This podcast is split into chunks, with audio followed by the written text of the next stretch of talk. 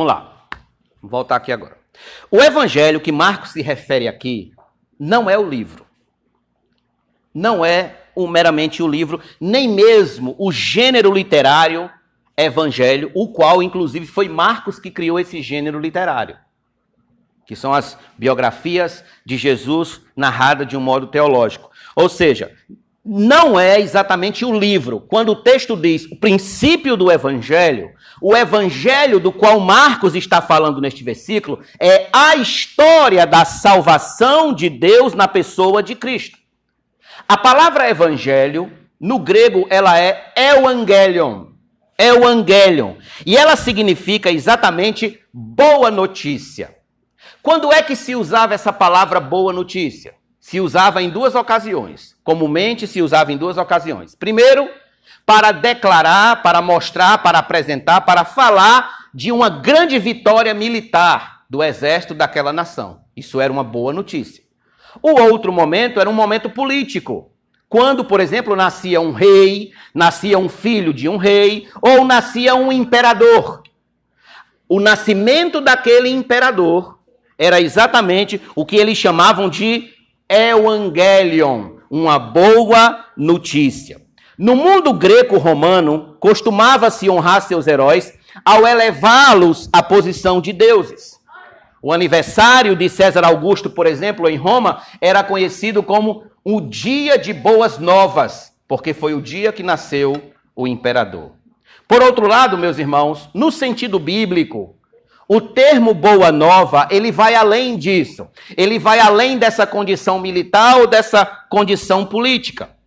O termo boa nova no evangelho, ele é denotado para para ele, ele, ele é usado, aliás, para denotar a irrupção de Deus na história, a entrada de Deus na história em seu poderoso ato de salvação. Qual é a boa nova? A boa nova é que Deus entra na história agora para salvar pecadores perdidos. Por exemplo, abra sua Bíblia comigo em Isaías 52, por favor.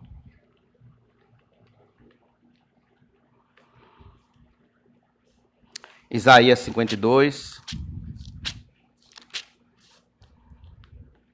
versículo número 7.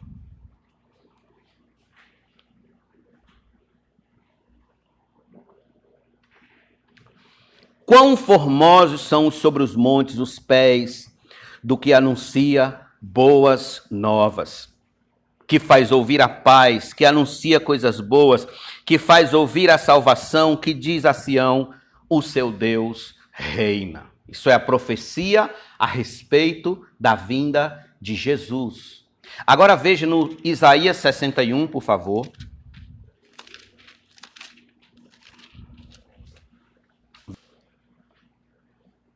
O Espírito do Senhor Deus está sobre mim, porque o Senhor me ungiu para pregar boas novas aos pobres.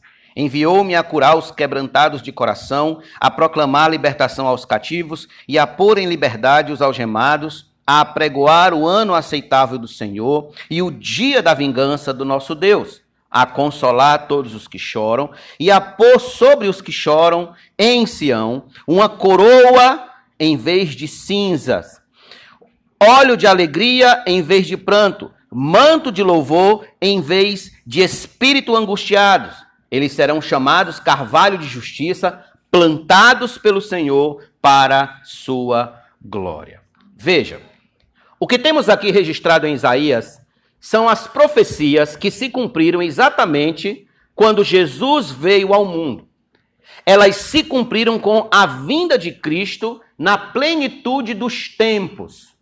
Pastor, o que significa essa plenitude dos tempos? O apóstolo Paulo falou sobre isso.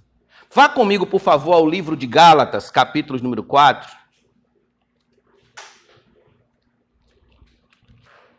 Gálatas 4, versículo de número 4.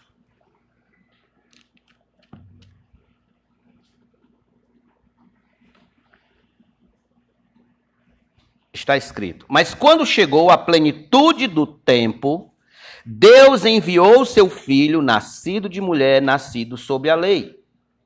a plenitude do tempo, ou seja, no tempo ideal, no tempo em que tudo convergia para que Cristo viesse. E foi exatamente naquele período em que Cristo veio que nós temos aqui registrado a plenitude do tempo. Em 1 João, capítulo 4, se você puder me acompanhar, por favor. 1 João.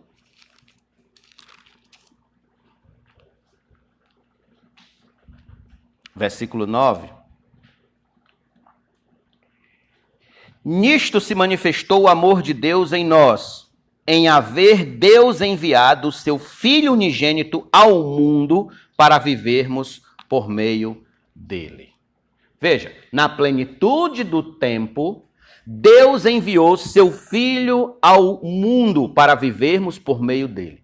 Perceba, o envio de Jesus Cristo da parte de Deus é o que nós conhecemos como a encarnação do evangelho entre os homens. E o Verbo se fez carne e habitou entre nós. Em outras palavras, Jesus é o próprio evangelho. Jesus é a boa nova de Deus aos homens. O nascimento de Cristo, a vinda de Cristo é a grande boa nova. É a grande boa notícia. Como disse o comentarista James Edwards, na compreensão de Marcos, o evangelho, ele é mais que um conjunto de verdades ou um conjunto de crenças. É uma pessoa, o evangelho de Jesus Cristo. O reino de Deus, continua ele, o reino que Deus inaugura está corporalmente presente em Jesus. Veja o que esse comentarista aqui disse também, Devin Murland. Ele diz: As boas novas se referem a Jesus de duas maneiras. São as boas novas sobre Jesus e, ao mesmo tempo, são as boas novas que vêm dele. A essência da mensagem que ele prega é ele mesmo. Ele é a mensagem. A boa nova é a pessoa do próprio Jesus, a figura central em meio a diversos cenários e personalidades. João Calvino dizia o seguinte: o evangelho é a clara manifestação do mistério de Cristo. O evangelho, ou seja, Cristo, como diz o apóstolo Paulo, era um mistério que estava oculto desde a fundação do mundo, e sua vinda, a vinda de Cristo, é o desvendar desse mistério que estava oculto aos olhos de toda a raça humana. Portanto, quando Marcos diz que Jesus deixou a Galileia e saiu pregando o evangelho, em essência, Marco está dizendo que Jesus estava anunciando a si mesmo. Que Jesus estava dizendo: Eu cheguei, eu vim, eu estou aqui. Essa é a boa nova de salvação da parte de Deus. Para todos aqueles que se arrependem e depositam fé em seu filho. Ouça. Se existe algo mais que devemos dar atenção ainda neste primeiro tópico, irmãos, é que não foi iniciativa de homem nenhum que o evangelho viesse até nós. A iniciativa foi de Deus. Deus tomou a iniciativa de que o evangelho viesse ao mundo, viesse até nós. Deus em sua riqueza de misericórdia e graça, tomou a iniciativa de nos trazer a boa nova do céu, de nos mandar Jesus, seu filho. E desde a queda do homem, lá em Gênesis, Deus fez esta preciosa promessa. Lembra dela? Abra sua Bíblia comigo em Gênesis, por favor, capítulo número 3. Gênesis 3, um texto conhecidíssimo.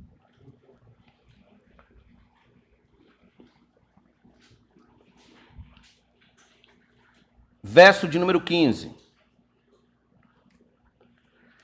Porém, inimizade entre você e a mulher, entre a sua descendência e o descendente dela. Este lhe ferirá a cabeça e você lhe ferirá o calcanhar. Isto aqui é a promessa, é o que os estudiosos chamam de proto-evangelho. Ou seja, é a semente do evangelho aqui, certo? para o que vai acontecer aonde? Abra em João capítulo 3, por favor. João 3.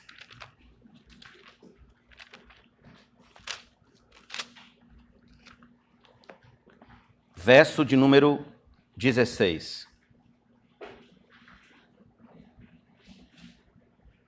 Porque Deus amou o mundo de tal maneira que deu o seu Filho unigênito para que todo o que nele crê não pereça, mas tenha a vida eterna. O que ele prometeu lá em Gênesis 3,15 cumpre-se aqui em João 3,16. Então veja, a vinda de Cristo, portanto, irmãos, ela foi iniciativa do próprio Deus. Deus tomou a frente. Deus iniciou o processo. Não foi homem algum. Não foi nenhum político, ou nenhum filósofo, ou nenhuma autoridade que mandou um ofício para o céu pedindo um salvador. Não. Muito pelo contrário. Deus tomou a iniciativa. O que, a meu ver, escute bem, o que, a meu ver, o torna ainda mais admirável, mais amável, mais apreciável, mais adorável, com a atitude de tão grande amor por pecadores, feito eu e você. Ele tomar a iniciativa de enviar o seu próprio filho para morrer por nós na cruz do Calvário. Por que, que as pessoas não compreendem o Evangelho? Por que, que as pessoas não compreendem o cristianismo? Por quê? Eis a resposta. Elas não compreendem porque não entendem que o Evangelho é uma pessoa. Que o Evangelho é Cristo enviado por Deus. Que o Evangelho é a mensagem encarnada. É o Verbo encarnado. Cristianismo, irmãos, não é um mero conjunto de regras que diz o que você deve fazer ou deixar de fazer. Não! Cristianismo é o Evangelho. E o Evangelho é uma pessoa. E essa pessoa é Cristo.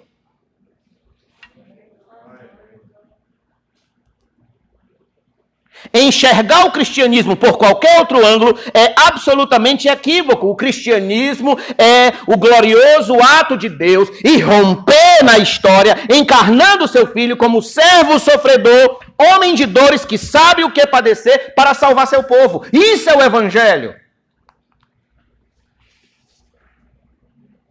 Esta é a boa nova de Deus aos homens: é que Deus agiu, Deus interviu na história humana, enviando seu filho como o único meio para o homem consertar seu relacionamento com ele. Ali está o homem. Lá está o homem, em total desamparo, na escravidão do pecado, do mundo e do diabo, vivendo como peteca nas mãos de Satanás escravo da vontade da carne e dos pensamentos. Então Deus diz: Ei, eu tenho uma boa notícia para vocês. Eu vejo como vocês estão vivendo, a condição miserável em que vocês se encontram. Estão apartados de mim. Olhem a vida de vocês. Olhem e vejam como vocês estão vivendo, a miséria em que vocês estão vivendo. Vocês não se entendem sequer entre si. Observe o estilo de vida de vocês. Vocês vivem uma vida sem sentido, no vazio, vivendo por viver. Cada segunda-feira é apenas mais uma segunda-feira. Olhem, vejam. É como se Deus dissesse: Eu enviei o meu filho por meio de quem vocês podem consertar o relacionamento de vocês comigo, e tudo então se fará novo. Esta é a grandiosa mensagem do Evangelho. Jesus foi enviado para nos trazer de volta ao relacionamento correto com Deus. Por que, que o mundo está como está? O grande alvo do Evangelho não é consertar o mundo. O grande alvo do Evangelho é consertar o nosso relacionamento com Deus E o nosso relacionamento com Deus só pode ser consertado através da pessoa de Jesus Cristo através do Evangelho. E ele nos deu o Evangelho. Isso nos leva a perguntar novamente: quem é Jesus? Como acabamos de ver, Jesus é a boa nova de Deus. Jesus é o Evangelho para nós.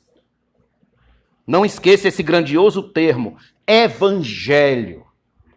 Em segundo lugar, Jesus é o Salvador e Senhor do seu povo. Jesus, isso aqui é importante, é o Salvador e Senhor do seu povo. Volte comigo a Marcos, por favor. Versículo 1 diz: Princípio do Evangelho de Jesus Cristo. Veja, de Jesus Cristo. Preste atenção. Este nome, Jesus Cristo, ele é a junção de dois significados relevantes para conhecermos nosso Senhor. O nome Jesus, cuja variante hebraico é Josué, significa Deus é salvação. Deus é salvação. Vocês devem estar lembrados que nosso Senhor recebeu este nome não porque José olhou lá na lista de nomes de Israel, mas porque o próprio Deus deu ordem que o nome dele fosse Jesus. Lembram disso? Vá comigo, por favor, rapidinho, para você entender algo precioso aqui, em Mateus capítulo 1. Mateus 1.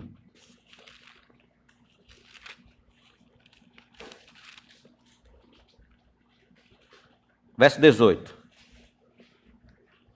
O nascimento de Jesus Cristo foi assim. Maria, sua mãe, estava comprometida para casar com José. Mas antes de se unirem, ela se achou grávida pelo Espírito Santo. José, com quem Maria estava para casar, sendo um homem justo e não querendo envergonhá-la em público, resolveu deixá-la sem que ninguém soubesse. Enquanto ele refletia sobre isso, eis que ela, lhe apareceu um, em sonho um anjo do Senhor dizendo: José, filho de Davi, não tenha medo de receber Maria como esposa porque o que nela foi gerado é do Espírito Santo. Ela dará à luz um filho, e você porá nele o nome de Jesus, porque ele salvará o seu povo dos pecados deles. Percebam, o nome é uma designação da missão de nosso Senhor sobre a terra salvar o seu povo dos pecados deles. Então eu vou fazer uma pergunta retórica. Por que foi necessário Deus intervir na história e romper na história com seu plano de salvação? Aí está a resposta. Para salvar o seu povo dos pecados deles. Sem a intervenção de Deus na história, os homens continuariam sem esperança de salvação e mortos em seus pecados. Aqui, irmãos, é importante frisar que quando as Escrituras falam em salvos dos próprios pecados, o que ela está dizendo é ser salvo das consequências eternas do pecado. O apóstolo Paulo foi cirúrgico quando resumiu isso em Romanos 6,23 quando ele disse: Porque o salário do pecado é a morte, mas o dom gratuito de Deus é a vida eterna em Cristo Jesus, nosso Senhor. O salário do pecado. Então Jesus, veja, ele veio exatamente para que não recebêssemos mais o salário do pecado. O fato, qual é o grande problema? O grande problema é que o mundo inteiro se colocou nessa condição de receber o salário de pecado lá na pessoa de Adão. Ainda lá no início, na pessoa de Adão. Adão, sendo o cabeça da nossa raça, ele desobedeceu a Deus e nos encerrou debaixo da ira de Deus e da culpa do pecado, deixando-nos com uma herança uma natureza corrupta, totalmente depravada, inclinada para o mal e rebelde contra Deus e sua lei. Foi assim que Adão nos deixou. Por exemplo, abra sua Bíblia comigo em Romanos capítulo 5, por favor. Romanos 5, verso de número 12. Portanto, assim como por um só ser humano entrou o pecado no mundo, e pelo pecado veio a morte, assim também a morte passou a toda a humanidade, porque todos pecaram. Todos.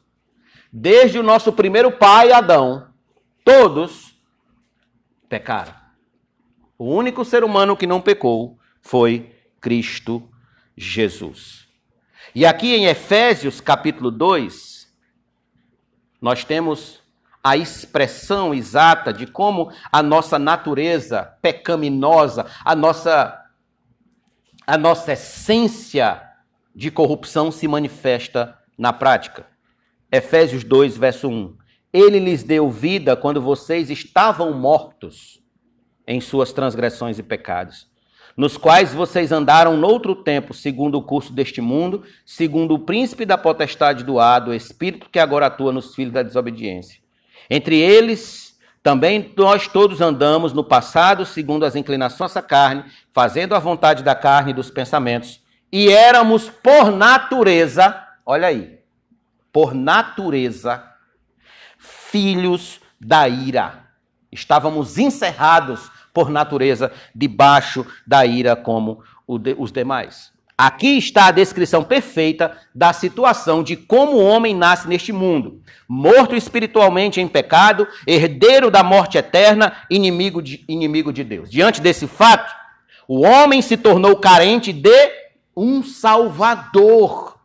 O homem agora precisa de um Salvador. Ele não conseguiria por si só aplacar tranquilizar, aliviar a ira de Deus e ser salvo das consequências eternas de seus próprios pecados. A vinda de nosso Senhor foi exatamente para nos salvar dessa condição miserável de morte eterna, de banição eterna, e nos levar, por sua vez, a uma posição de seres, de homens livres da ira de Deus. Era isso que Marcos queria que seu público entendesse. Que o Salvador veio para nos salvar da terrível ira de Deus contra nossos pecados. Entendesse que somente em Jesus temos o verdadeiro Salvador. Somente em Cristo. Jesus é a salvação que vem de Deus. O seu nome significa Deus é salvação. Somente em Jesus o homem encontra então salvação. Olha o que está escrito em Atos dos Apóstolos, capítulo 4, por favor. Atos 4, versos 11 e 12. Pedro estava discursando diante do sinédrio quando foi preso, e Pedro falou as seguintes palavras: este Jesus, versículo 11, é a pedra que vocês, os construtores, rejeitaram. Mas ele veio, veja, ser a pedra angular. Agora, olha como ele fala no verso 12. E não há salvação em nenhum outro, porque debaixo do céu não existe nenhum outro nome dado entre os homens pelo qual importa que sejamos salvos. Não há nenhum outro nome. Não é o nome de Gandhi, não é o nome de Buda, não é o nome de Confúcio, não é o nome de Joseph Smith, não é o nome de, de Ellen White, não é o nome de nenhum fundador dessas religiões aí fora, de Charles Taze Russell, não é o nome de nenhum desses homens, de absolutamente nenhum, de nenhum papa, de nenhum pastor, absolutamente de nenhum outro ser, a não ser o Filho de Deus, Jesus Cristo. Ele é o nosso Salvador. O Dr. Martin Lloyd Jones disse com precisão: não importa de que cor, classe ou credo as pessoas são, a raça humana é uma só. A humanidade é una em pecado, é una sob a ira de Deus, é una em merecer o inferno. E há somente um Salvador. E este Salvador é Jesus de Nazaré. Mas o seu nome não é só Jesus. O seu nome é Jesus Cristo. Cristo é o nome correlato de Messias no hebraico e significa o ungido. Marcos registra poucas vezes esse título de Cristo no seu livro, mas uma vez foi muito especial. Uma dessas vezes. Abra sua Bíblia comigo em Marcos, capítulo número 8, por favor. Marcos 8. Veja esse registro que Marcos fez a respeito de Jesus Cristo. 8, 29. Então Jesus perguntou: E vocês, quem dizem que eu sou? Respondendo, Pedro lhe disse: O Senhor é o Cristo, é o Messias, é o ungido. Então Jesus os advertiu de que a ninguém dissesse tal coisa a seu respeito. Por que Jesus disse, advertiu que eles não falassem para ninguém que ele era o Messias? Jesus, Jesus ordena isso, irmãos, por causa da, da expectativa errada que os judeus tinham da vinda dele, da vinda do Messias. Os judeus esperavam um Messias militar, um Messias que fosse ah, entrar numa batalha contra todos os reinos deste mundo certo? Ia vencer todos os reinos deste mundo e ia restaurar o trono de Davi e junto com Israel ia dominar sobre todos os demais reinos, todos os demais povos. Era isso que tinha que eles tinham na cabeça. Por outro lado, Marcos tem exatamente o interesse de mostrar que essa não é a perspectiva correta. Não é a, a a esperança correta que o crente deve ter em relação ao Messias. Mas antes, a perspectiva correta sobre a vinda do Messias não é por meios militares, mas por meio da cruz. Esta era a perspectiva do próprio Jesus. Marcos queria que ficasse claro que em seu primeiro advento, o trono sobre qual Jesus se tornaria o Messias davídico não era o trono do Império Romano, mas a cruz do Calvário. Indo à sepultura, ressuscitando ao terceiro dia e assentando à destra de Deus Pai na glória. Era importante, irmãos, para os crentes romanos entenderem isso. Por que, que era importante, pastor? Era importante porque eles precisavam, a partir de então, entender que o verdadeiro Senhor, o verdadeiro ungido, o verdadeiro uh, santo de Deus não era o imperador, mas Cristo Jesus. Cristo é o verdadeiro Senhor. Cristo é o digno de toda honra, toda glória, todo louvor e toda adoração. Acima de César estava Cristo como Senhor absoluto, reinando como Messias de Deus, de quem, de quem a quem agora os cristãos deviam se submeter como o Senhor de suas vidas. A ideia aqui de Jesus Cristo é exatamente essa. A ideia de Jesus Senhor, régio dominador, aquele que governa, aquele que assumiu o trono Portanto, um cristão, ele é alguém que confia em Cristo, tanto como seu Salvador, quanto como seu Senhor. Ele agora não pertence mais ao reino das trevas como antes, mas sim ao reino de Deus, onde Cristo é quem reina sobre a sua vida. Onde Cristo é o Senhor. O cristão é alguém que crê em Jesus Cristo. Aqui está o grande problema dos homens no que se refere a Cristo, no que se refere a Jesus. É que eles até aceitam o fato dele ser o Salvador, o bondoso Salvador da cruz, o bondoso Jesus de Nazaré, o bondoso homem que faz milagres, que opera maravilhas, que faz sinais, mas os homens não o aceitam como Senhor de suas vidas. Porque tomar Cristo como Senhor de suas vidas é se submeter à vontade dele em todos os aspectos. E isso os homens não querem. Os homens não querem são orgulhosos, os homens são autossuficientes, em si mesmados, cheios de arrogância, acreditam que podem controlar a divindade, que farão algumas esmolas e tudo se resolverá. Ontem no trabalho, ontem não, hoje de manhã, quando estava saindo do trabalho, um colega falando para nós assim: Olha, eu não, não converso muito com Deus, não, mas quando eu converso, Ele me ouve. Quando eu converso, Ele me ouve.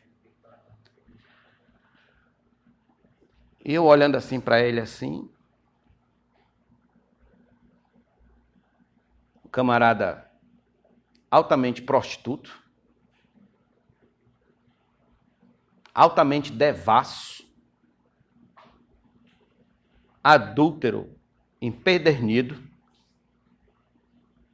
ele até aceita Jesus como Salvador, mas ele não aceita Jesus como Senhor. Porque, como Senhor, quem dita as regras é o Senhor, não eu.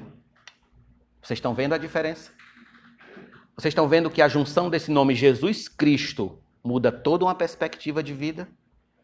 Se você crê só em Jesus, você está crendo de fato que Ele é o Salvador. Agora, se você crê em Jesus Cristo, você está crendo de fato que Ele é Salvador de sua vida e Senhor da sua história. Aqui está um cristão verdadeiro. O que é um cristão verdadeiro? O cristão verdadeiro é aquele que reconhece Jesus como seu Senhor e Salvador.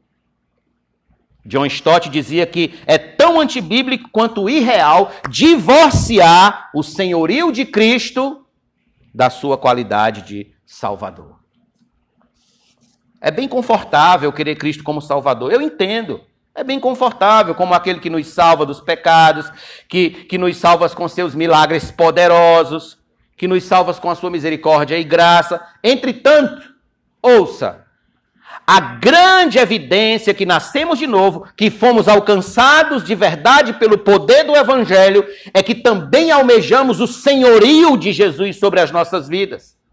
O senhorio dele sobre o nosso casamento, sobre as nossas profissões, sobre os nossos relacionamentos, sobre as nossas amizades, sobre a maneira como a gente fala, sobre a maneira como a gente se veste, sobre o que a gente assiste, sobre o que a gente ouve, sobre as nossas conversas. O senhorio dele é absoluto em cada aspecto da nossa vida. Por isso que os homens não querem. Porque ele chega e muda tudo, ele é Senhor. Meus irmãos, que a partir de hoje a nossa identificação como cristãos seja não somente a de salvo, mas a de salvo e servo. Salvo e servo. Eu sou salvo por Cristo e sirvo a meu Senhor pela bondade de Sua salvação em minha vida. Sejamos cristãos inteiros de um Cristo inteiro. Sejamos cristãos inteiros de um Cristo inteiro. E isso nos conduz ao último fator determinante para conhecermos quem é Jesus. Quem é Jesus? Em terceiro lugar, quem é Jesus? Em terceiro lugar, que expressão magnífica temos aqui, irmãos. Jesus é o Filho de Deus. O Filho de Deus. E vocês verão aqui no versículo 1 de Marcos, capítulo 1, princípio do Evangelho de Jesus Cristo, Filho de Deus. Vocês verão que essa expressão Filho de Deus não está aqui por acaso. Por quê? Ouça. Porque a gente não pode perder de vista o fato de que Marcos está escrevendo a história, a biografia autorizada da pessoa e obra de Cristo para leitores de raízes altamente pagãs. Os romanos eram, em essência, pagãos. A maioria dos romanos nasciam em lares pagãos. Eles adoravam César como um deus, porque eles acreditavam que César era um filho direto de Zeus que César veio de Zeus. Então, o culto ao imperador girava em torno dessa ideia de que o imperador era filho de Deus. Olha, veja só o que escreveram sobre César num dos seus aniversários. Olhe só o que escreveram.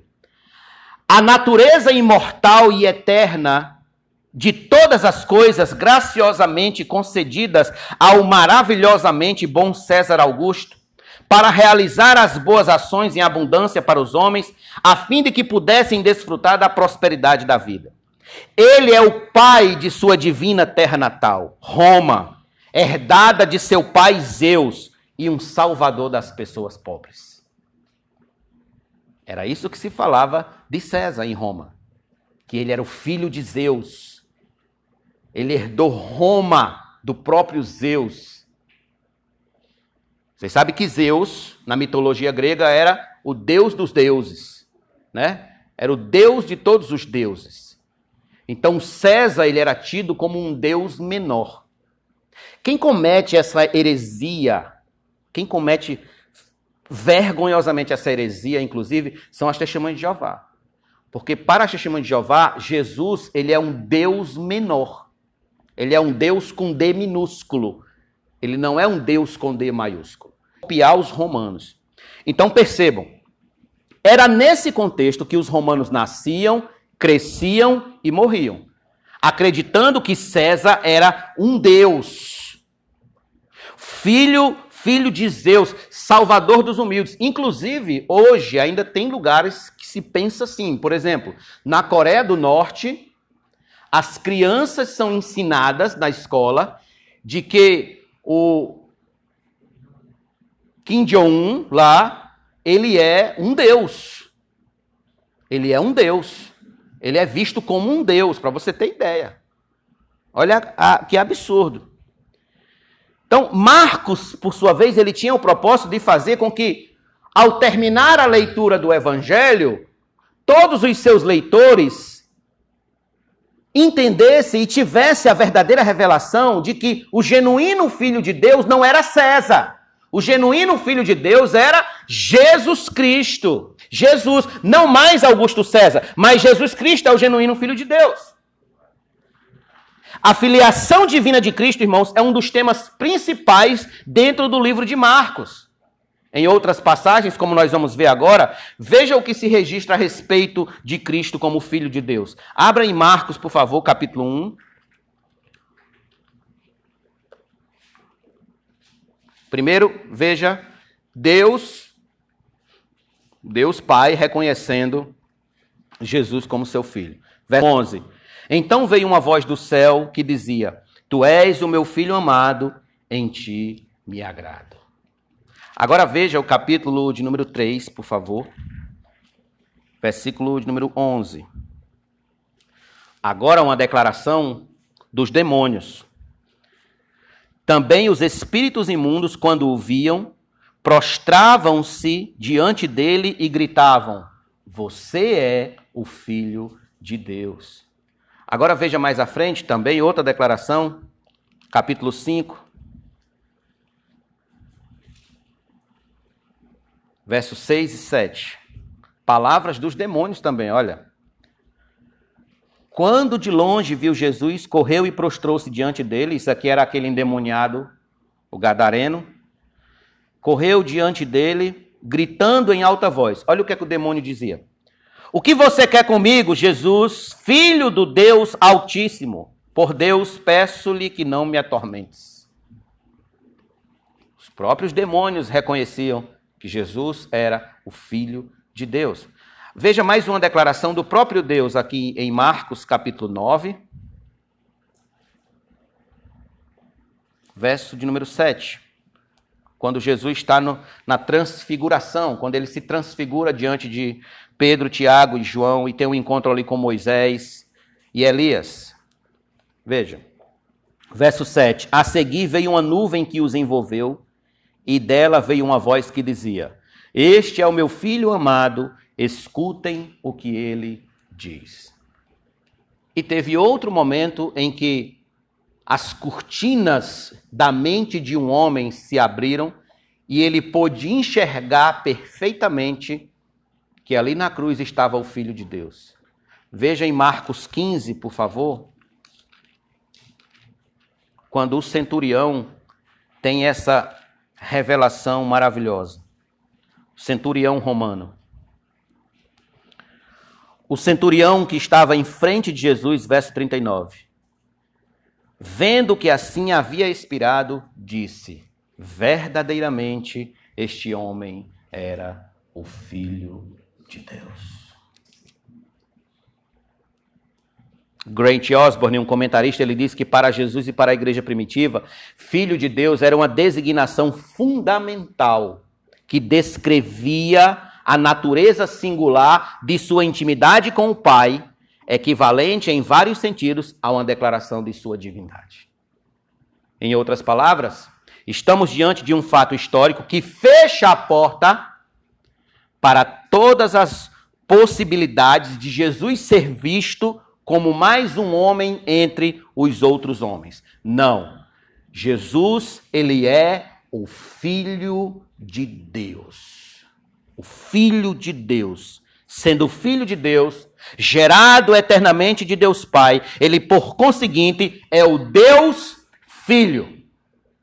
Ele é o Deus Filho. Ou seja, a divindade de nosso Senhor é revelada na expressão Filho de Deus. Se ele é o Filho de Deus, então ele é o Deus Filho. Ele mesmo disse em João 10, 31, Eu e o Pai somos um. Foi isso que ele disse. Irmãos, essa percepção da divindade de Cristo, da filiação divina de Cristo, ela deve afetar o cristão de um modo inteiro, de um modo integral, de um modo completo deve afetar, por exemplo, o modo como nós pensamos nele.